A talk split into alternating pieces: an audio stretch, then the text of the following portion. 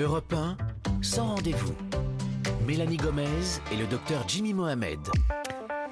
Bonjour à tous, bonjour à toutes et bienvenue dans Sans Rendez-vous, votre émission santé, bien-être du lundi au vendredi de 15h à 16h. Comme chaque jour, il est à mes côtés dans ce studio pour prendre soin de nous. C'est le docteur Jimmy Mohamed. Bonjour Jimmy. Bonjour Mélanie, bonjour à tous. Alors au programme aujourd'hui, on va parler addiction. Addiction au tabac, au cannabis, à l'alcool. Les confinements et la pandémie que nous avons subis depuis plus d'un an n'ont pas mis du tout ce type de problème de santé sous le tapis.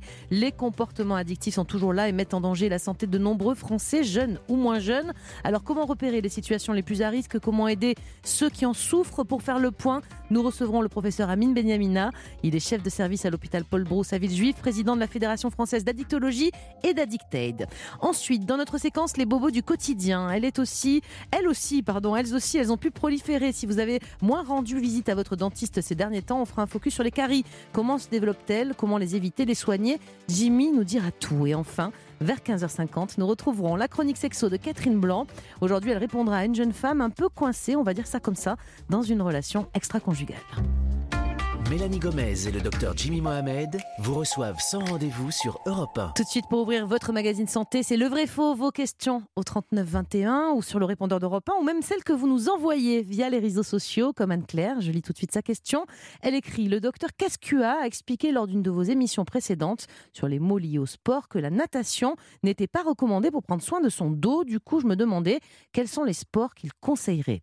Alors pour vous répondre, eh bien, on a rappelé le principal intéressé qui est effectivement notre invité il y a quelques jours. On écoute tout de suite les précisions du docteur Stéphane Cascua. Il est médecin du sport à Paris. Alors la natation n'est ni nécessaire ni suffisante. Elle souffre de deux hypocrisies, l'absence de pesanteur et la position horizontale. Les autres sports, eh bien c'est une diversité, une complémentarité. On pense à l'endurance, aux assouplissements et on pense au renforcement musculaire. L'endurance classique, le vélo, la course à pied qui masse les disques intervertébraux. On pense aux rameurs, s'il y avait une activité unique à choisir, ce serait celle-là. Le renforcement musculaire et enfin les assouplissements. Pas forcément le stretching, plutôt les étirements de grandes membranes fibreuses qu'on appelle les fascias. Et le sport emblématique de l'étirement des fascias, c'est le yoga. Il faut un cocktail de toutes ces activités pour venir à bout de nos lombalgies, mais ça marche très très bien. Voilà, c'était le docteur Cascua au micro de Barbara Silvera Sonigo. Voilà, ça c'est fait Jimmy. On va prendre comme tous les jours une seconde question pour vous, la question d'Alexandre. Bonjour, voilà, je suis enceinte de 6 mois et on m'a dit de mettre des pas de contention. Alors je ne sais pas trop comment ça marche ni pourquoi. Euh, Est-ce que vous avez une explication à me donner? Merci. Bon, comme hier, c'était pas Alexandre, c'est Alexandra, évidemment, Jimmy. Euh, pour commencer, pourquoi on va demander euh, à une femme enceinte, comme euh, dans la situation de, cette jeune femme, éventuellement donc de porter des bas de, contention? À quoi ça peut servir dans ce cas-là? Alors durant la grossesse, le bébé va prendre du poids, votre cœur va s'adapter et il va pomper plus de sang. C'est-à-dire que le volume sanguin va augmenter, mais la pression doit rester la même et elle va du coup diminuer. Vu que le cœur ne doit être un peu au repos, et bien à ce moment-là, la tension artérielle va être naturellement plus basse. Le retour veineux va être moins bon et donc vous êtes plus à risque de malaise, notamment de malaise vagal. Et donc pour éviter ça, ce phénomène, c'est valable chez tout le monde, mais encore plus chez la femme enceinte, eh bien on propose des bas de contention puisque lorsque vous êtes debout, eh bien, il y a un mauvais retour veineux et donc vous êtes plus propice à tomber dans les pommes. Les chirurgiens de bloc opératoire, d'ailleurs, portent souvent des bas de contention pour éviter ces malaises. Alors c'est vrai que lorsqu'il fait chaud, c'est plus compliqué, mais ces bas de contention, ils ne servent pas uniquement qu'à ça. Et ça va quoi justement d'autre? C'est pas aussi pour le, le risque de phlébite? Exactement, on propose des bas de contention lorsque vous faites une phlébite pour améliorer le retour veineux ou en prévention d'une phlébite dans certaines situations. Typiquement, si jamais vous avez une césarienne en postpartum, vous aurez des bas de contention. Si Après jamais une chirurgie. une chirurgie classique, vous allez avoir des bas contention. Si jamais vous avez fait une phlébite et que vous devez prendre l'avion, par exemple, eh bien là encore, on vous proposera ces bas de contention. Rappelez-nous d'ailleurs rapidement, Jimmy, ce qu'est la, la phlébite. Alors c'est un caillot dans les veines. Il faut bien comprendre que lorsque vous êtes enceinte, dès le premier jour, le corps change et se prépare à l'accouchement. Or, l'accouchement, c'est une situation à risque d'hémorragie. Et donc, pour lutter contre cette potentielle hémorragie, eh bien, le sang va coaguler. Il va être beaucoup moins fluide que d'habitude. Et donc, vous êtes plus à risque de faire des caillots. Juste par l'état de, grossesse. Quoi, par hein, l'état de grossesse. Mm. C'est pourquoi on propose les bas de contention dans le postpartum après euh, une césarienne et qu'on prévient la femme enceinte qu'il faut faire attention, notamment si elles voyagent. Alors ça s'achète où Des bas ou des chaussettes de contention? D'ailleurs, ça existe aussi. C'est sur ordonnance ou pas? Alors c'est sur prescription médicale car ils sont remboursés. Quand je dis remboursé, c'est pris en charge par la collectivité. Euh, c'est sur prescription médicale puisqu'on doit aussi prendre des mesures On normalement. peut avoir en fonction de la taille du Exactement, mollet. euh, gros voilà. mollet, petit mollet. Vous c'est petit mollet, Ah, Mélanie. Moi c'est moi gros mollet parce que je fais de la muscu. doux à la fin de cette saison, c'est Exactement. mignon. Et vous avez des bas ou des mi-bas de contention, car il faut le reconnaître que, étant donné qu'il doit avoir une certaine contention, Il y en a des très jolis aujourd'hui d'ailleurs. hein. Exactement, pour quand je vais en avion. Exactement, ça ressemble un peu à des ja- porte-jartelles en quelque sorte, mais bon, pas tout à fait. J'abuse un peu. Mais en, en tout cas, euh, on va, en fonction des mesures, vous donner une classe de contention, puisqu'ils vont être plus ou moins rigides et plus ou moins comprimés, et donc parfois plus ou moins difficiles à mettre. Et donc parfois, des mi-bas de contention, c'est-à-dire jusqu'au niveau euh, de la mi-cuisse, peuvent largement suffire. Très bien. Est-ce que vous avez d'autres conseils d'ailleurs, Jimmy, pour les personnes à risque de phlébite Les voyages longs en avion ou même en voiture peuvent être un facteur de risque. Et là, bon, ben, il y a les vacances qui approchent pour certains. Qu'est-ce qu'on peut conseiller d'autre à part les bas De bien s'hydrater, euh, d'éviter l'alcool. Boire de va- l'eau, donc. hein, Donc boire ça. de l'eau, éviter l'alcool parce que vous êtes plus somnolent, vous allez moins bouger, donc plus à risque éventuellement de faire une phlébite en prenant l'avion, et puis de faire des pauses tout simplement, que ce soit en voiture ou en avion, ou bien Pour de marcher, marcher. oui, oui. Exactement. Vous avez souvent des petites pancartes qui vous expliquent des mouvements de jambes, mais vous vous levez, vous faites quelques pas. Et évidemment, si jamais au décours d'un épisode, au bout de quelques jours, quelques semaines, vous avez des douleurs au niveau du mollet, direction le médecin pour faire une simple échographie Doppler. Très bien, merci beaucoup Jimmy. Si vous aussi voulez nous laisser vos questions santé bien-être au 39 21, 50 centimes d'euros la minute, surtout n'hésitez pas. Europe Dans un instant, on va passer à notre grand dossier du jour consacré aux addictions. Peut-être depuis les confinements, vous vous êtes mis davantage à consommer d'alcool ou même à jouer un peu plus à des jeux d'argent. Avec l'euro de football aussi, il peut y avoir davantage de tentations. Comment savoir que c'est peut-être devenu pathologique? On va vous décrypter tout ça dans quelques toutes petites minutes. Alors restez avec nous sur Europe 1. Sans rendez-vous sur Europe Très heureuse de vous retrouver dans ce rendez-vous, votre émission Santé Bien-être. Nous sommes ensemble comme chaque jour jusqu'à 16h. Alors accueillons tout de suite notre invité pour le dossier du jour. C'est vous, professeur Amine Benyamina. Bonjour. Bonjour Mélanie. Vous êtes chef du service d'addictologie à l'hôpital Paul Brousse euh, à Villejuif, président de la Fédération française d'addictologie et d'Addictaid. On l'a dit, on va avec vous, on va faire un, un tour d'horizon des différents problèmes d'addiction en France et dans le contexte actuel surtout. On va commencer peut-être par le tabac. Pour euh, la première fois depuis quelques années, mauvaise nouvelle, la consommation repart à la hausse. C'est un peu la douche froide hein, pour vous les addictos? Oui, c'est un peu la douche froide, mais bon, euh, clairement, on va essayer de, de- de voir ce qui s'est passé. hein. Euh, c'est une reprise. euh, non, c'est pas vraiment une reprise. C'est la de stagnation. baisser, quoi, C'est la stagnation de la, de la baisse. C'est un modèle qui est un modèle exemplaire euh, dans lequel la France est engagée depuis des années. On a fait un joli travail.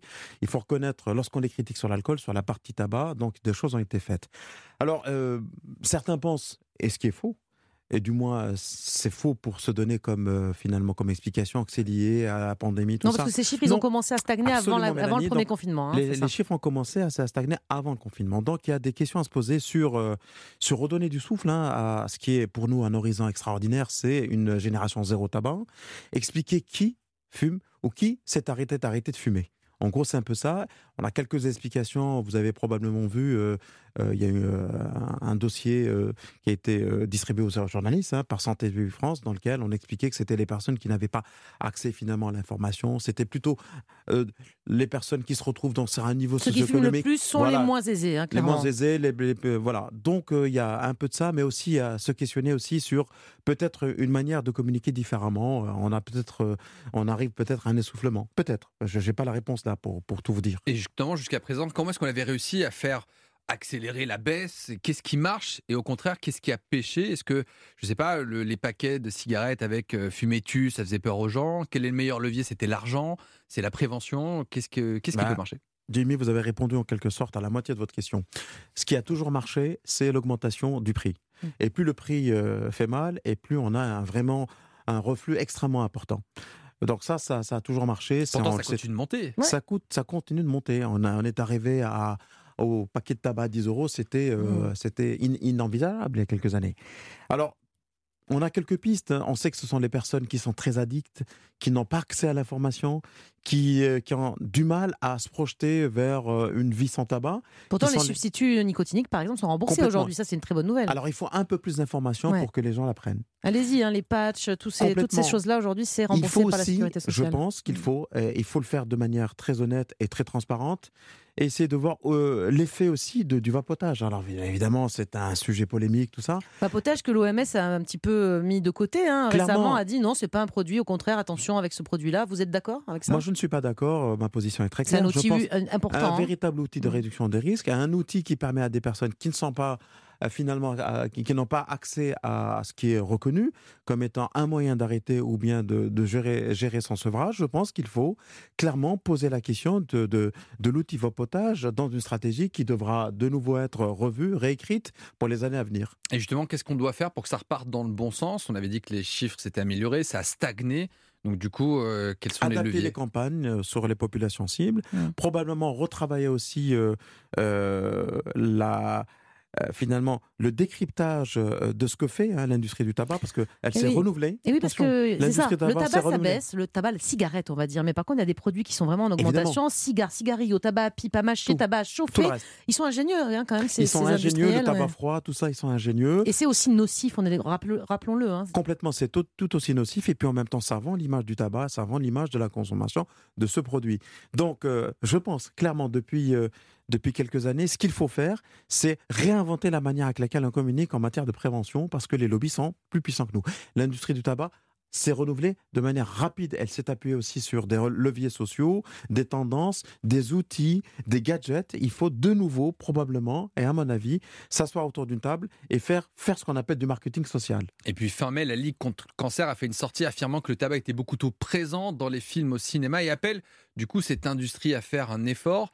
Est-ce que c'est vraiment le un placement vrai de levier produits Est-ce est que une vraiment ça peut le placement de produits est une manière aussi de se renouveler et de nouveau recibler. Euh, parce que dans les films, dans les clips, En même temps, ces travers- films, ils oui, reflètent la voilà. vie. Des fumeurs, il y en a aujourd'hui. bon, les euh, influenceurs, le net constitue une manière aussi de faire de la publicité de manière indirecte avec des placements et avec savez que les industries, ce sont les prescripteurs et les créateurs des tendances. Et donc, si on n'a pas une capacité à les suivre en matière de prévention, eh ben, on aura toujours euh, euh, une longueur euh, de retard. Les fumeurs que vous suivez ou ceux qui souhaitent arrêter, que vous suiviez avant, pendant, euh, est-ce que d'ailleurs d'anciens fumeurs ont replongé? Qu'est-ce que vous avez consulté en consultation? Parce que en addictologie, vous avez beaucoup fait de la con- téléconsultation. C'est un outil d'ailleurs intéressant dans votre secteur. Alors, ce qu'on a vu, c'est que les gros consommateurs habituels se sont arrêtés de faire des efforts pendant la pandémie, Ah oui. et ceux qui étaient des crapoteurs, euh, eh ben, se sont mis à fumer. Un peu Donc, plus, on a un peu plus, de cigarettes. On, ouais. est, on est sur les, les deux pointes finalement de la consommation. Au centre, ça n'a pas bougé. Des deux côtés, ça a bougé. Ça concerne aussi bien le tabac que les autres produits, notamment l'alcool. Très bien. Professeur Benamina, on va poursuivre cet entretien dans quelques minutes. Vous restez bien avec nous. Europe Dans ce rendez-vous, nous allons continuer cette émission dans laquelle on vous dresse un petit état des lieux des addictions en France. Que s'est-il passé aussi du côté de la consommation de cannabis et d'alcool ces derniers mois? Comment savoir si votre consommation est problématique? On va vous donner quelques repères dans moins de 3 minutes. A tout de suite sur Europe 1. Sans rendez-vous sur Europe 1. Nous sommes ensemble jusqu'à 16h pour votre émission Santé Bien-être avec notre invité qui est toujours en studio avec nous. C'est vous, professeur Amine Mediamina. Vous êtes chef du service d'addictologie de l'hôpital Paul Brousse à Villejuif, président de la Fédération française d'addictologie et d'Addictaid. Alors, on a parlé beaucoup, euh, beaucoup du tabac. Euh, un peu, revenons un tout petit peu sur la cigarette électronique. Effectivement, vous disiez, euh, pour les fumeurs qui nous écoutent, qui se demandent aujourd'hui, puisque l'OMS s'est positionné en disant non, ce produit, on n'en veut pas dans l'arsenal thérapeutique, on va dire, pour aider les fumeurs. Vous, en tant qu'addictologue, c'est quelque chose que vous conseillez à ceux qui vous le demandent. Moins de risques à vapoter qu'à fumer, ça c'est sûr et certain. Alors, clairement, moi, évidemment, je suis addictologue, je suis médecin, je prescris. Je commence d'abord par avoir le réflexe euh, d'orienter mes patients vers les produits qui ont été une labellisation officielle. En revanche, je ne dissuade pas les personnes qui ont le vapotage de vapoter. En revanche, je leur demande d'aller, de regarder ce qu'il y a dedans, de, de faire attention. Vous êtes dans à- la réduction des Compl- risques. C'est moins nocif de vapoter que de fumer, on peut le dire ça. Clairement. Pour un fumeur, encore une Tout fois. à fait, je leur demande de faire attention sur euh, la concentration de nicotine, les arômes associés, de ne pas laisser traîner le dispositif, de faire attention à ce qu'on appelle euh, le tabac chauffé, qui est rien d'autre que du tabac tout simplement, et qui est aussi parfois un outil, un, gadget, qui a, qui a des fois euh, pour mission d'amener les gens vers une consommation de Mm. tabac. Tout ça, je leur, je leur demande de faire attention. Et, euh, et il y a des, une littérature absolument sérieuse concernant cela. Je sais qu'il y a une polémique, je sais qu'il y a un débat, mais clairement, moi, je vois ça avec le regard de la santé publique, et on le sait, et tout le monde le sait, évidemment, il ne faut pas être hypocrite, que c'est un dispositif qui a été porté par les patients, porté par les usagers, qui a une manière aussi, euh, euh, d'une certaine manière, aider les personnes en grande difficulté à sortir de la consommation, qui parfois ont tout essayé et n'ont pu finalement de mettre le haut-là à la combustion que par ce, ce dispositif. Passons au cannabis ensuite. Où est-ce qu'on en est en France? Est-ce que la pandémie a eu un effet particulier sur les consommations? Alors oui, euh, on a limité la consommation du cannabis, contrairement à ce qu'on croit. Ah, Donc euh, il y a eu un ça. effet, Mm. un effet de stabilisation. Bon, au début de la pandémie, on a eu un effet euh, au cours de laquelle il y, il avait un problème d'approvisionnement, forcément. On a eu euh, Il paraît qu'il y a un eu des livraisons, des trucs. un euh, ouais. confinement qui était terrible, hein, hermétique, et ensuite se sont adaptés. finalement, les, les- les livreurs de pizza, d'hamburgers et de pâtisserie euh, ont livré autre chose que ça. Donc, forcément, il y a eu des éléments d'adaptation qui sont une réalité. Toujours pareil, euh, la, grande masse a stabilisé sa consommation. Les, petits consommateurs ont majoré. Oh, C'était les fameux Zoom apéro, il n'y avait pas que de l'alcool. Et puis, les gros consommateurs ont majoré la consommation. Attention, c'est pas un effet produit, c'est un effet polyconsommation. On prenait euh, des benzos, euh, on prenait du cannabis et puis on consommait de l'alcool. Si je, re- je reste donc sur ce cannabis récréatif, la, la consommation des mineurs en France, il paraît, hein, c'est des chiffres, Ouais. c'est pas moi qui le dis, reste deux fois supérieure à la moyenne européenne. Ah, on est les champions. Mais comment c'est un échec sanitaire quand Ah, même. bah, bah, le cannabis, Ouais. très clairement en France, c'est un produit qui reste prohibé, comme vous le savez, depuis 1970. C'est une histoire de la prohibition, c'est une histoire tout à fait, tout à fait euh, hallucinante parce que c'est une histoire politico-politicienne américaine qui s'est imposée au, à la reste, au reste du monde. Et donc c'est un produit Comment qui est su- améliorer ce constat en France Eh ben, alors? euh, il n'y a, il pas 50 possibilités. Euh, c'est changer le cadre légal, Ouais. faire probablement ce qui euh, me semble aurait dû être fait depuis très longtemps, une, une législation de la légalisation contrôlée, encadrée, qui protège les, les- les- les personnes vulnérables, c'est-à-dire les jeunes, les personnes porteuses de maladies ou de pathologies psychiatriques ou psychologiques, et euh, euh, sauter sur le volant de la, de la, euh, finalement du trafic et réguler Ouais. euh, tout cela comme c'est fait dans le reste du monde de plus en plus. Évidemment, c'est un gros mot ce que je viens de sortir, Mélanie, Ouais. vous le savez comme, Je sais bien. comme moi, c'est un gros mot, mais non, c'est pas un gros mot. C'est un, c'est un constat tout à fait froid, déterminé par un médecin qui s'occupe de Voilà, jeunes c'est en votre position difficulté- de médecin en addictologue. difficulté avec le cannabis qui ont des problèmes psychiatriques. Et ce n'est pas en prohibant, mais en, en- en livrant la jeunesse aux trafiquants qu'on va gérer la, la problématique. Passons ensuite à la consommation d'alcool en France. Quel est le bilan alors après un an et demi de pandémie? Est-ce que les Français ont vraiment augmenté leur consommation? Est-ce que vous êtes inquiet à ce propos? Alors non, parce qu'on a même baissé la consommation d'alcool pendant la pandémie.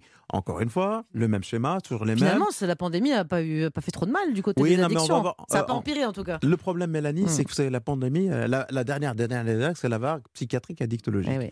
Et donc, on va gérer en gros le, le mal-être, les, les Covid longs, euh, les problèmes de stress, de dépression, d'insomnie, de la manière la plus simple, avec le psychotrope le plus accessible, ce sont les drogues. Et, ce sont, et la première des drogues, la plus, la plus sacrée en France, c'est l'alcool. Donc, Mais euh, bon, les apéros au Zoom n'ont pas fait plus de personnes euh, en gros qui sont devenues dépendantes si, à c'est l'alcool. ce que je disais. euh, bah, ceux, qui- ceux qui consommaient de l'alcool devant les écrans consommeront encore à l'extérieur. Et ceux qui, ceux qui prenaient de temps en temps, évidemment, consommeront. Et puis, on n'oublie pas une chose, on a aussi toute la, toute la, la- la- la tendance de la téléconsultation, de la- du télétravail, qui a un peu majoré la prise des produits parce qu'on avait le frigo derrière et Eh il ne fallait oui. pas descendre pour boire, boire un coup avec les, les potes et fum- fumer. Et Donc, puis euh, mon, mon on avait la chemise, la cravate. Si je suis un peu à l'envers, ça se voit pas. quoi, voilà, c'est on ça. avait la chemise, la cravate ou bien le chemisier et le pyjama, mais on avait le frigo aussi derrière. Je reviens juste sur le cannabis, un tout petit mot du- des produits à base de CBD qu'il faut on va fleurir partout, des publicités, partout des Ah, boutiques. voyez, c'est pas le même produit déjà, c'est pas le même produit. Est-ce que a un intérêt euh, médical selon vous? A un intérêt Ouais. médical, mais, ça- mais euh, la manière avec laquelle les choses se sont mises en place en France, ça n'a ni queue ni C'est tête, ça n'a pas de sens. Alors moi, je suis évidemment pour le changement du cadre légal, mais je suis absolument opposé à ce qui se passe là, euh, dans les rues de Paris et ailleurs. Euh, et, et- et je les comprends, hein, ben, ils font du commerce, vous avez des gens qui viennent d'horizons différents, qui sont devenus des, de- des fournisseurs de CBD. Non, il faut que la loi arrive vite pour mettre euh, un cadre et pour pouvoir savoir ce qu'on consomme et ce qu'on vend aux Français. Très bien. Professeur Benamina, ne bougez pas, on va continuer cet entretien dans quelques minutes. Europe Sans rendez-vous revient dans un instant et on va poursuivre sur la question de l'alcool et des lobbies des industriels de ce secteur qui là aussi n'ont de cesse de développer de nouveaux produits plus séduisants pour les jeunes notamment. On parlera aussi jeux d'argent, paris en ligne avec l'euro de football, les publicités affluent partout. Comment savoir d'ailleurs qu'on a un comportement à risque? On y revient très vite. À tout de suite sur Europe 1. Vous êtes sur Europe 1 dans ce rendez-vous et nous accompagne toujours cet après-midi. C'est vous, professeur Amine Benyamina. Je rappelle que vous êtes chef du service d'addictologie de l'hôpital Paul Brousse, président de la Fédération française d'addictologie et d'Addictaid. Alors, on a commencé juste avant à parler des consommations à risque d'alcool. Euh, je crois savoir que vous, addictologue, il y a quelque chose qui vous inquiète particulièrement, c'est la consommation des femmes. Et ça, ça date pas juste du confinement. hein. Ah oui, la consommation des femmes et des jeunes, ce sont les deux cibles qui était finalement quiescente et restante pour l'industrie. Alors on met en place des produits qui sont marketés, sucrés, avec des, des couleurs et, un Rose, aspect sexy. absolument euh, un ouais. aspect qui permet à certaines personnes de d'accéder finalement à la consommation euh, de l'alcool pour plus tard. Donc on, on recrute là-dedans. On recrute de plusieurs manières. On recrute aussi. Vous savez, on a des clones actuellement euh, des produits, des bières Ah euh, oui. alcoolisées, des bières sans, sans alcool, zéro. Donc c'est la même chose. On essaye. C'est un véritable On les fait sodas. commencer à boire On des bières sans alcool, comme ça, et un on peu vend aussi là, et voilà. et on, on- on continue à vendre la marque. Bah, de toutes les façons, on est en plein coupe d'Europe de football, on en a partout. Ouais. On en a partout, ils sont puissants, ils sont là, ils sont présents. Et euh, il y a une association comme ça d'images de jeunesse, de beauté, de performance et d'alcool, c'est-à-dire euh, des, des, des, des- des me- des messages contradictoires, mais que, que l'on gobe de manière assez passive. Est-ce que la dépendance à l'alcool chez les femmes a des particularités par rapport à celle chez l'homme? Et est-ce qu'elles ont des caractéristiques que vous pouvez décrire? Alors, la dépendance, euh, c'est la même. En revanche, pour la même quantité d'alcool consommé, euh, euh, les femmes développent des maladies somatiques plus importantes et plus graves. Ça, Il y a un lien direct qui a été établi entre le cancer du sein et la consommation d'alcool. C'est c'est évident. Et puis la femme, elle a quelque chose que les hommes n'ont pas, elle porte la vie. Et que parfois, elles consomment alors qu'elles ne savent pas qu'elles sont enceintes.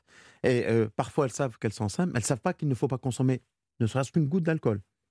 Donc, dégâts, ouais. tout ça, qui microscopique, euh, vous voyez. Vous le donc- voudriez plus gros, ce pictogramme. hein? Ah ben ça fait très longtemps. Ouais. Ben, on nous a résumé euh, toute la bataille sur, euh, sur la législation de l'alcool à ce pictogramme. C'est un peu ridicule. Donc il y a plein d'autres choses à mettre en place en France concernant l'alcool. On est très très en retard.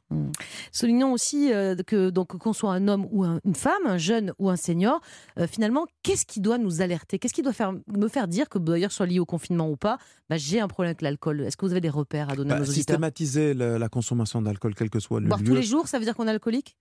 C'est- on est alcoolique lorsque euh, on a besoin de boire. Ouais, Besoin, on, c'est ça qui est on a important. besoin de boire. On est alcoolique lorsque finalement euh, on euh, tourne tour au- autour de l'alcool en quelque sorte. Ben, c'est vrai qu'il y en a beaucoup qui, qui- ben, tout le monde n'est pas alcoolique parce que je dis ça. Euh, L'alcoolisme c'est pas une quantité d'alcool, c'est un rapport qu'on a avec le produit. Et puis euh, c'est- lorsqu'on devient addict, c'est rare, ça existe évidemment. Ouais. C'est lorsque toute la vie, toute notre vie sociale, professionnelle, intime Et tourne qu'on autour pense à l'alcool, hein, voilà, c'est ça. on pense et, et elle tourne autour de la, la quête et la consommation du produit. Euh, les, les signes finalement physiques et la dépendance telle qu'on l'a décrit à Ça la arrive fois dans des stades ultimes, ça. c'est hein, fini. bah, ouais. Pas besoin d'être médecin pour poser un diagnostic. hein. Ouais, Vous voyez c'est ce que je veux dire? Faut C'est pour ça que avant. le plus Mm. important, c'est avoir des signaux, avoir des alertes un peu avant et c'est de rentrer dans les repères que l'on essaie de, de, de- de rendre euh, vulgaires Donc et c'est simples. deux verres maximum tous les jours et pas tout, enfin, par jour et pas tous sûr. les jours surtout. Alors, vous savez que la, la dernière livraison de l'expertise INSERM, c'est toute prise d'alcool est associée Dès à le un risque. premier verre, hein, c'est Toute ça. prise d'alcool est associée à un risque. Alors pour terminer, on va parler d'une autre addiction, celle des jeux en ligne, des paris sportifs, et notamment avec l'euro. On voit plein de pubs en ce moment. Moi particulièrement, ça m'inquiète parce qu'en plus, elles ciblent un peu plus les jeunes avec des slogans. Mets la daronne à l'abri, comme Oui. s'ils utilisaient les mêmes codes que les C'est jeunes. dingue, c'est ce genre de message. On hein. se rend pas compte que c'est un fléau. Alors je sais pas, est-ce que vous, ça vous inquiète? Bah, ça fait très longtemps que ça nous inquiète. Nous, ça nous inquiète depuis qu'on a dérégulé. On avait euh, expliqué qu'on allait euh, probablement euh, fabriquer une nouvelle génération avec de nouveaux produits. On y est. Ah, évidemment, ils gagnent beaucoup d'argent. Euh, ils sont dans un espace qui est difficile à, à maîtriser, c'est le, le- le net. Et puis, euh, ils ciblent très clairement des jeunes. Alors, ils n'ont pas besoin d'avoir les gros gagnants, donc des petits euros par-ci, des petits euros par-là, mais avec une masse complètement euh, de, de conso- de consommateurs. Et ils sont toujours gagnants. Comment savoir qu'on est accro justement à ce, à ce genre de jeu? À partir de quand là aussi? Parce que tout le monde peut jouer, j'en sais rien, un petit loto en ligne de temps en temps, mais à partir de quand ça devient pathologique ou à partir de quand on voit que j'en sais rien, son gamin est rentré dans un truc pathologique? Bah, quand le gamin commence à piquer l'argent, euh, piquer la carte de la, de la- des parents, ça existe. Ouais. Lorsque tout ce qui est, tout ce qui arrive, euh, bah, il passe dans le jeu. Lorsque on, on perd et on se dit, bah, je vais gagner. C'est une addiction, ça utilise les Ah, mêmes circuits dans notre, addiction. dans notre tête que la- l'alcool par exemple. Tout à fait. C'est une véritable addiction. Ça vient stimuler le fameux système de récompense. Ça procure du plaisir. Et lorsqu'on joue pas, on a un- une sensation de manque. On est complètement dans la définition. Et vous savez que dans les classifications internationales, ce qu'on appelle les addictions sans produit, sans substance, c'est la seule qui est rentrée dans la dernière euh, classification internationale des maladies et de la classification des psychiatres américains, ce qu'on appelle DSM. C'est le jeu pathologique. C'est le jeu. Et est-ce qu'on peut les aider justement, ceux qui souffrent de ce jeu pathologique? Est-ce qu'il existe des solutions? Est-ce qu'on peut venir voir justement un addictologue pour ça? Eh ben, venez à Paul Brousse, on a une unité. Oui, parce qu'on a l'impression qu'il faut aller voir des médecins spécifiques hein, pour les jeux. Non, n'importe quel une- addicto. Bah, vous avez une uni- unité Unité dédiée aux jeu. jeux. Ah Euh, ouais. Jeux, jeux. On a un, un- un hôpital de jour pour les adolescents et jeunes adultes, mais pas que ça. il y a Et qu'est-ce que vous faites du coup en consultation? Comment Ben- est-ce qu'on fait pour se désintoxiquer euh, Ben, On commence par faire une photographie de la manière avec laquelle on fonctionne avec le jeu. Ensuite, on essaie de comprendre s'il n'y a pas des comorbidités psychiatriques associées. On essaie de faire, une- on essaie de comprendre l'écosystème dans lequel ce jeu est venu s'insinuer, et on essaie de, de- de comprendre. Et ensuite, on met en place avec les jeunes essentiellement des thérapies de type comportemental et Oui, Parce cognitif. qu'il n'y a pas de médicaments pour se désintoxiquer des Non. jeux, on est d'accord. Alors, il n'y a aucun médicament pour euh, traiter l'addiction. Ouais. Il y a des accompagnements, il y a de la substitution, il y a la psychothérapie, il y a le travail sur le. Et vous en sortez, il y en a qui arrivent à, à guérir de ça? Ben oui, oui, on s'en sort, tout à fait. Donc ne pas hésiter à consulter Absolument. effectivement si on est dans ce que vous venez de décrire. Merci beaucoup professeur Benyamina d'avoir été à nos côtés cet après-midi. Euh, merci et bonne continuation à vous. Europe Dans un instant, notre chronique Les Bobos du quotidien avec un focus du docteur Jimmy Mohamed sur les caries. Comment les éviter, qu'on soit petit ou grand? Savez-vous qu'il existe même des sortes de vernis qu'on met sur les dents des enfants les plus à risque de caries? On vous dit tout dans quelques petites minutes. À tout de suite sur Europe 1. sans rendez-vous sur Europe Votre émission Santé Bien-être sans rendez-vous, c'est tous les jours de 15h à 16h. À présent, notre chronique Les Bobos du quotidien avec un éclairage sur les caries. Aujourd'hui, savez-vous réellement comment se forment les caries? Comment les éviter? Bien sûr, ça passe par une bonne hygiène dentaire, c'est la base, mais pas seulement.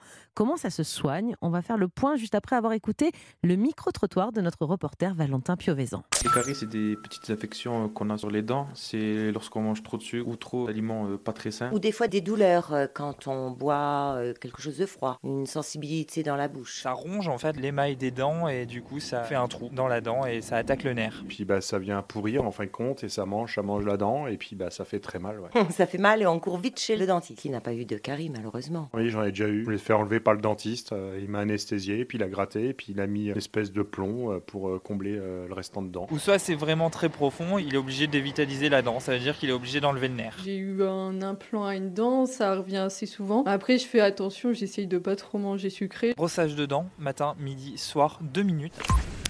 Alors Jimmy, qui n'a pas eu de caries disait quelqu'un dans le micro-trottoir? Eh bien moi, jusqu'à 25 ans. La première, une seule. hein. Donc je suis assez contente, c'est pas, c'est pas beaucoup. Non, ça va, vous avez juste la mauvaise haleine, mais c'est ça, allez, Valet qui met en face 60 une derrière. Bon, Jimmy, on va tout reprendre plus sérieusement euh, du début. D'abord, une carie, c'est quoi? Comment ça se forme dans notre bouche, qu'on pue de la gueule ou pas? Hein? Ouais, je suis très content de ma blague. Alors, euh, pour faire très simple, lorsque vous mangez, il va y avoir des débris alimentaires qui vont rester sur votre dent. Ces débris alimentaires vont participer à la formation de la plaque dentaire. Cette plaque dentaire, eh bien, elle va être propice à la prolifération de bactéries. Bactéries qui vont abîmer l'émail. L'émail, c'est la substance dure qui recouvre la dent. Et lorsqu'elle est attaquée, c'est le début de la carie, mais ça va être absolument indolore. À mesure que la carie évolue, S'enfonce, elle va s'enfoncer, elle va ouais. toucher d'abord la dentine qui correspond globalement à l'ivoire de la dent et puis atteindre la pulpe dentaire. Et dans cette pulpe, vous avez des vaisseaux et des nerfs et c'est là que la carie va faire mal. C'est un stade donc très avancé et puis par la suite, les ligaments, l'os ou la gencive peuvent être touchés et vous avez le fameux abcès dentaire. Donc on comprend bien que les douleurs dentaires avant qu'elles n'arrivent, eh bien la carie elle a eu le temps d'évoluer pendant de nombreux mois, voire de nombreuses années, raison pour laquelle il faut consulter avant d'avoir mal aux dents. Alors les caries, ça concerne euh, que les dents définitives ou on peut avoir des caries Bah oui, sur les dents de, de lait chez les enfants, c'est possible. D'ailleurs, est-ce que c'est si grave que ça puisqu'elles vont tomber celles-ci? Alors elles vont tomber, mais pas tout de suite. Et avant qu'elles ne repoussent, il va falloir attendre de nombreuses années. Il ne faut pas oublier que la dent de lait, elle sert à placer les dents définitives. Et donc, si jamais vous ne traitez pas une carie, que vous laissez pourrir une carie chez une dent de lait, eh bien, elle va peut-être attaquer la future dent. Et c'est une des craintes. Et puis, il ne faut pas oublier que les dents servent à manger, notamment chez les enfants. Donc, ça participe à leur bonne croissance. Et puis, les dents ne sont pas là par hasard. Elles servent notamment à la phonation, à bien placer la langue. Et donc, pour le développement du langage, un enfant a besoin de dents en bonne santé. Bon, donc regardez bien dans la bouche de vos petits-enfants. Il faut euh, consulter vite d'ailleurs, parce que parfois on va regarder dans la bouche, on va avoir un petit point noir, on se dit aïe aïe aïe, c'est peut-être un, un début de carie. On fait des contrôles dentaires chez les petits à partir de quel âge? Dès qu'ils ont des dents, vers un Ah an, oui. on peut déjà les amener chez le dentiste pour peut-être déjà corriger les erreurs que nous, parents, pouvons commettre. Et puis, il y a un programme qui s'appelle MT Dents, par la, financé par la collectivité, la sécurité Je crois sociale. qu'à 3 ans, à 6 Ah, ans, exactement. on reçoit à partir bons. de l'âge euh, de 3 ans jusqu'à 24 ans, tous Oui. les 3 ans, vous avez une consultation gratuite prise en charge pour justement dépister ces caries, les traiter et mettre en place des soins. Bon, le, le mieux, c'est donc la, la prévention, ça on l'a compris. Pour les caries, bien sûr, une bonne hygiène dentaire, c'est quand même ce qu'il y a de plus important. Dès qu'il y a des dents, là aussi, à un an, on brosse les dents déjà? La meilleure hygiène dentaire, c'est de faire attention à l'alimentation. Si vous mangez trop gras, trop sucré, trop salé, eh bien vos dents vont être abîmées. Et puis ensuite, il faut les brosser. C'est deux fois par jour pendant deux minutes. On n'oublie pas d'utiliser le fil dentaire, en particulier chez les enfants lorsque les dents sont Ça très va faire des serrées. caries interdentaires. sinon, voilà. Exactement. Et puis on peut utiliser de temps en temps des bains de bouche et on n'oublie pas de changer sa brosse à dents à chaque saison. Là, c'est le début de l'été. C'est tous les trois mois qu'on change une brosse à dents. J'ai dit tout à l'heure, donc on va en faire un tout petit mot. Jimmy, il existe pour les enfants qui sont à risque carieux élevé. Je sais parce que moi j'ai des enfants qui ont été euh, mis comme Vous, ça. vous n'avez pas de caries, mais les vernis, enfants voilà, mais mes enfants moins bien. Il y a du vernis qui existe pour les enfants à risque élevé. hein. Alors sur prescription évidemment du dentiste, c'est un petit dentiste, vernis à base de fluor, puisque le fluor c'est le meilleur agent anti-carie. Et donc vous le mettez sur le fond de la dent au niveau des molaires et ça protège des caries en complément d'un bon brossage de dents. Très bien. Merci beaucoup, docteur Jimmy Mohamed, pour toutes ces précisions. Europe Dans un instant, sans rendez-vous de retour, bien sûr, avec la chronique sexo de Catherine Blanc. La sexo dans quelques toutes petites minutes. À tout de suite sur Europe 1. La santé et le bien-être, c'est sur Europe 1. Nous sommes avec vous depuis 15 heures pour cette ultime séquence de l'émission. C'est Catherine Blanc qui nous rejoint en studio. Catherine, sexologue et psychanalyste à Paris. Aujourd'hui, on va écouter ensemble la question de Patricia. Bonjour, alors moi j'ai juste une petite question. Je sors avec un homme marié, je le sais et je le vis vraiment mal, euh, mais ça m'empêche pas de le voir souvent. J'aimerais bien couper les ponts et même le dire à sa femme, mais j'y arrive pas. Je suis un peu perdue. Qu'est-ce que je peux faire? Oh là là, moi je sais pas, mais de le dire à sa femme, je suis pas sûre que c'est pas ça qu'il faille commencer, mais enfin, vous, allez nous dire, Catherine, euh, une situation assez complexe. Elle sort avec euh, un homme marié, elle en a marre, elle est euh, une maîtresse malheureuse, hein, c'est un peu ce qu'elle décrit. Pourquoi continuer en fait? Moi, c'est ça que je me demande, puisqu'elle est si malheureuse. Alors, bah, c'est, c'est- ben, parce, là encore, c'est un truc un peu compliqué. Je pense qu'il y a plusieurs choses. Il y a, il y a- il y a toutes ces, toutes ces. Alors là, on parle de femmes, hein, donc mais on pourrait faire l'inverse Oui, avec les sûr. hommes. Euh, toutes ces personnes, donc ces femmes qui vont vouloir d'un homme euh, envers et contre tout, euh, et qui profiteront de la possibilité qu'offre cet homme de d'ouvrir un champ parallèle à leur vie de couple. Et il vaut mieux avoir ça plutôt que rien, parce qu'elles l'envisagent, sont amoureuses, etc. Et, elles savent qu'elles vont dans quelque chose qui est très piégeant, et pour autant, elles n'arrivent pas à y renoncer, tant ça leur semble indispensable, important, etc. Sauf Ouais. que souvent, ce sont des femmes qui ont un doute quant à elles, quant à la valeur euh, qui est Bah, la c'est leur. pas valorisant d'être toujours la deuxième, non? Bah, ça dépend parce que Mm. être la deuxième, ça peut être celle qui sait tout alors que l'autre ne sait rien Ah et est oui. complètement bernée. Donc il y a parfois pour certaines un sentiment de toute puissance extraordinaire. Mhm. Ça peut Pour- leur être son cas, la Voilà, pauvre, pas hein. du tout. D'autres qui le vivent également très bien parce que justement elles ne voudraient pas d'un homme H24 et que ça leur permet d'avoir une Garder vie une certaine liberté, oui, c'est ça. Exactement, et qu'il n'ait pas de, de, de mainmise sur leur vie. Mais là, en l'occurrence, elle le sait, elle le vit mal depuis le départ. Et à la fois, elle voudrait pouvoir s'en libérer, mais un peu comme une addiction, en quelque sorte, comme une addiction à la cigarette ou à la nourriture, au sucre. On voudrait arrêter et irréversiblement, on ouvre les placards et on mange un xième paquet de gâteaux avec lequel on sera très malade, très malheureuse, très coupable, etc. Donc du coup, elle envisage quoi? Ben, Elle envisage de le dire à sa femme, parce que alors là, pour le coup, c'est tout abîmé, c'est lui faire du mal comme elle ressent du mal, et puis c'est s'assurer de ne plus être aimé de cet homme, parce que quand on a fait ça à un homme, ce n'est plus un argument, euh, un argument pour être aimé. Est-ce qu'elle ne devrait pas faire comme avec un pansement qu'on hésite à retirer? Ça ah fait oui, mal. vous allez faire très mal. Eh Vous allez fort. Jimmy Mohamed est là. coup, hein. On l'arrache une La bonne réponse, fois c'est la pour toutes. médecine, le Bah oui. pansement. On l'arrache, on le jette à la poubelle et on passe à autre chose. hein, parce que là, on souffre un C'est petit assez radical en général avec Jimmy. hein, Mais non, c'est parce vrai qu'au que- début, on essaye, et puis il y a un poil qui fait mal, et puis on tire un peu plus, et puis ça met du temps, et puis on le remet, parce qu'on dit on verra demain. Est-ce qu'il vaudrait mieux ne pas rompre les liens tout de suite Ça Ouais, fait mal un temps, et puis on Voilà, je, je crois que Pa- Patricia, en imaginant rompre les pans et puis, euh, et puis en parler à Arracher sa, le pansement. et, et- et en parler à sa femme, je crois qu'elle envisage à peu près la, la même méthode. Je suis- et donc, mais à la fois, il n'y arrive pas. dangereux, ça, quand C'est-à-dire, hein. c'est c'est exactement, d'ailleurs, l'histoire du pansement, vous savez, c'est c'est un peu comme quand on, va, on sait qu'on va tirer, on va tirer un coup fort, et alors on s'y prépare, tous les muscles sont bandés pour pouvoir vraiment tirer le truc, mais à la fois, les, les, les doigts sont pas serrés, et du coup, on tire qu'à moitié et ça part pas, sauf quand c'est fait par quelqu'un ça fait super mal. Voilà. Oui, Donc, qui m'appelle, je vais enlever le pansement en deux secondes. hein, oui, ça oui, on sait, vous êtes trop fortiche, vous êtes trop fortiche, ça c'est sûr. Bon, et alors, comment on- on- elle, peut, elle peut gérer le problème là? Donc, moi, je pense quand même. Moi, je, je me permets, Catherine, moi aussi, de donner un conseil de temps Alors, en temps. allez- N'allez pas voir là. sa femme, s'il vous plaît. non. Non, mais d'accord, euh, qu'elle règle les choses avec lui.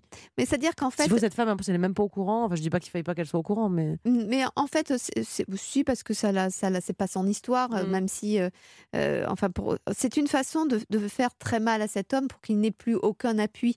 Il n'aura plus elle, mais il n'en aura pas une autre parce que évidemment cette autre femme. Il enlève tout le monde. quoi. Voilà, il enlève Elle tout le monde, le regard des enfants, le cas échéant, etc. Tout, tout ça, c'est abîmer tout, c'est la politique de la terre brûlée.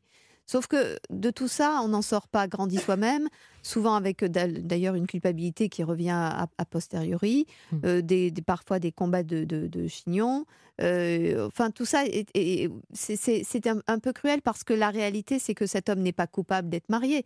Tout juste est-il coupable d'avoir une- d'avoir accepté ou d'avoir initié une relation extra-conjugale de laquelle elle était, à laquelle elle était tout à fait euh, au- Consentante. consentante. Mm. Donc, euh, c'est en fait, l'histoire, elle est entre elle et elle. C'est effectivement pourquoi je m'astreins à une relation avec un homme de façon addictive, alors que ça ne me satisfait pas. Et certainement que cette histoire, elle doit l'avoir dans d'autres domaines aussi, où elle se contraint à des choses euh, insatisfaisantes. Oui, parce qu'elle a- conclusion. Elle a accepté les règles du jeu, donc euh, quand on n'accepte plus les règles du jeu, bah, on joue plus. Donc on passe à autre chose, non? C'est ça, mais vous avez raison.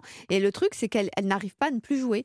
Euh, c'est- elle a commencé le paquet de gâteaux et elle est déjà malade, mais elle continuera le paquet de gâteaux jusqu'au bout du paquet de gâteaux qui t'a en crevé. Et, donc, ça pose la question pourquoi je vais là-dedans? Et c'est quand je disais que ça n'est pas que dans l'histoire amoureuse, certainement que ce mécanisme, elle doit le retrouver dans d'autres aspects de sa vie. peut-être, ouais. Et qu'il faut qu'elle regarde ce qu'elle fait parce que certainement que ce même mécanisme de souffrance, de souffrance à cause de l'autre, de volonté de rompre et d'impossibilité parce que de trop grande dépendance doit renvoyer à des choses de sa petite enfance, de dépendance à des relations peut-être un peu sadiques avec maman, papa ou la fratrie, que sais-je. Euh, et donc du coup, on a envie de s'en libérer et à la fois on n'y arrive pas parce qu'on est dépendant. Et du coup, on reste dans cette position de victime et on en fait toute son existence. Donc c'est important d'aller regarder d'un peu plus près. Merci beaucoup Catherine pour euh, tous vos conseils précieux comme toujours. Tout de suite c'est historiquement vôtre avec Mathieu Noël et Stéphane Bern. Bonjour Stéphane, bonjour Mathieu. Bonjour, Mélanie. Alors, ils ont refusé les honneurs. Mais pourquoi? Bah Parce que, euh, par principe, Ah. le marquis de Lafayette, non, il ne voulait pas de- d'honneur.